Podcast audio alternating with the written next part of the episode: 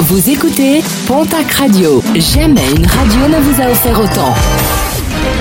L'information locale à 9h, c'est sur Pontac Radio. Bonjour Jean-Marc Courage Sénac.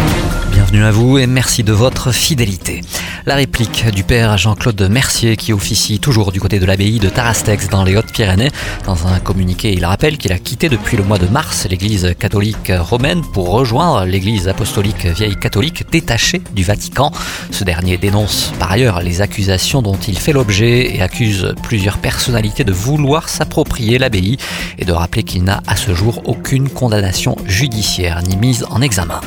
À Bagnères de Bigorre, une cagnotte a été mise en ligne pour venir en aide à la famille du jeune Mathias, grièvement blessé lors d'un plaquage mercredi dernier. Le jeune junior âgé de 17 ans et licencié au stade Bagnères pourrait garder de graves séquelles. La cagnotte a été mise en ligne sur le site litchi.com.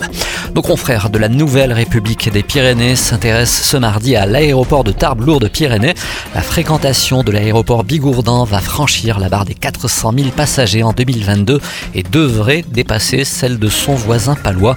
De bons chiffres dus en grande partie à la présence de la compagnie Volotea et sa ligne à Bakou vers la capitale. Les 100 sites départementaux aidés par la Fondation du patrimoine via le loto du patrimoine ont été dévoilés hier.